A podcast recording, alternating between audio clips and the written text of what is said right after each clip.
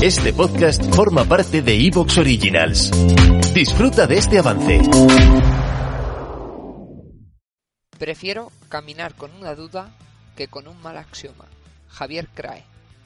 Muy buenas, soy Carlos Ocaña. Bienvenidos a Diario de un Dietista, un podcast de nutrición sin dogmatismos ni verdades absolutas. En el episodio de hoy me gustaría daros mi visión sobre cuatro dietas de las más famosas y con más seguidores o defensores que tenemos en la actualidad. Una de ellas es la dieta paleo o dieta paleolítica, la otra es la dieta flexible, otra la dieta mediterránea, la propia de España y la cuenca del Mediterráneo, y la última sería el real fooding, un movimiento que lleva poco tiempo con nosotros, pero que está viniendo fuerte. Me detendré en cada una de ellas para contar sus principios, en qué se basan, los posibles beneficios que pueden tener y para quién podría ser más adecuada cada una de ellas. Muy bien, vamos al lío. Empezamos con la dieta paleo. Esta dieta se basa en consumir aquellos alimentos que nos han acompañado durante toda nuestra evolución. Es decir, prácticamente desde que empezamos a ser humanos hasta hace aproximadamente 10.000 años que empezó la era de la agricultura y la ganadería con el neolítico.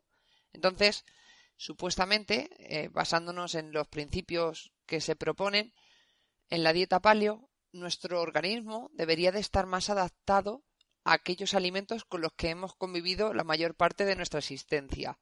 Y realmente, solo el 5% de lo que llamamos por aquí hemos sido agricultores y ganaderos. Así que bueno, es bastante plausible esta hipótesis que se plantea. Hay que decir que nuestro genoma no se detuvo de evolucionar o de adaptarse cuando empezamos el neolítico, sino que hemos sufrido ciertas adaptaciones. Por ejemplo, la persistencia a la lactasa, que nos hace poder consumir leche a muchas personas mm, y antes no podíamos, era una adaptación positiva que nos permitió sobrevivir en un momento dado. Esta dieta basa su alimentación en el consumo de frutas, verduras, hortalizas, frutos secos, pescados, carne y evitaría cereales, legumbres, lácteos y, por supuesto, los alimentos ultraprocesados. También hay que mencionar que se han encontrado restos de leguminosas y de cereales en los dientes de antepasados nuestros del Paleolítico. Eso nos indica que realmente consumían esos alimentos, aunque lo más seguro es que no formaran una parte importante de su alimentación.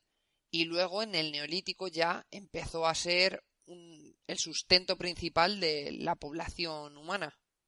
Y más allá de estas puntualizaciones, se han observado beneficios para esta dieta. Y no comparándola frente a la dieta occidental, que es muy típico, comparar una dieta frente a la dieta occidental, la que está basada en alimentos ultraprocesados.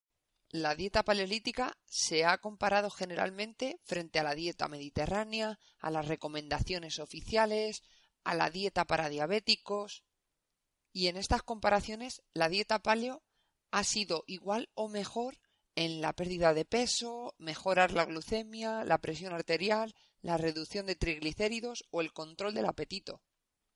Esto al menos nos hace pensar que posiblemente no sea tan peligrosa como nos intentan vender en algunos medios de comunicación o revistas.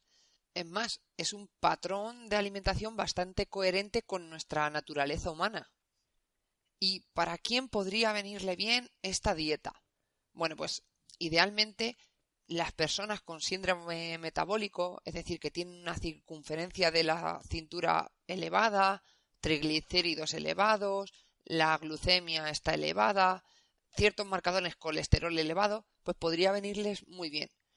El problema es una dieta que restringe alimentos que forman parte de nuestra vida cotidiana, como son los cereales, lácteos y legumbres la adherencia puede ser menor a menos que estés muy motivado con este cambio. Y aunque sea una buena dieta, si vas a permanecer un mes haciendo este tipo de alimentación y al mes siguiente vas a volver a tus hábitos porque no aguantas, no sirve de absolutamente de nada.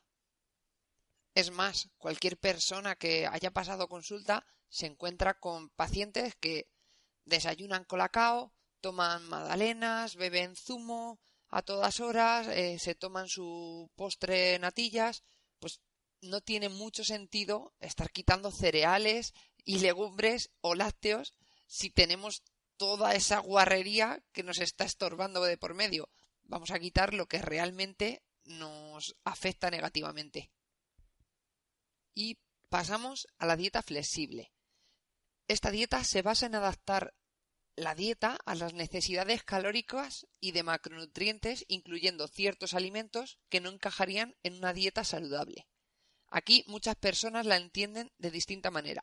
En, unos casos, los hay que cubren sus necesidades a partir de alimentos saludables, dejándose un pequeño espacio para aquel alimento que no estaría en una dieta convencional, como podría ser, por ejemplo, un donut.